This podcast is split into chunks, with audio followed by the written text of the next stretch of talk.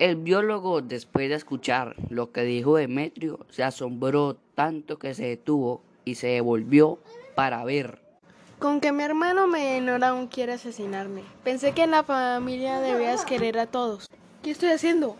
Debo salir de aquí antes de que me mate.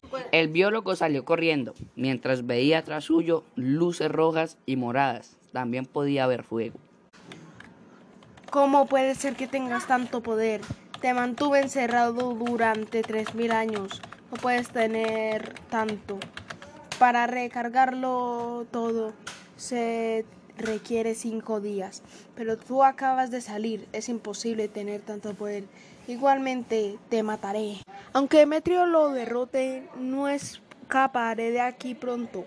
A menos que haya un milagro y encuentre una a la ciudad. El biólogo corrió lo más que pudo, de, pero de repente Fernán apareció delante de él. Vaya, vaya, vaya. Creo que tengo el premio mayor. No puede ser. ¿Qué pasó con Demetrio? Demetrio fue a dormir una larga siesta, al igual que tú.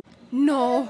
El biólogo salió corriendo, pero hubo una sorpresa. El biólogo encontró la ciudad y comenzó una nueva vida, pero seguida pensando en Demetrio y sentía que alguien lo observaba.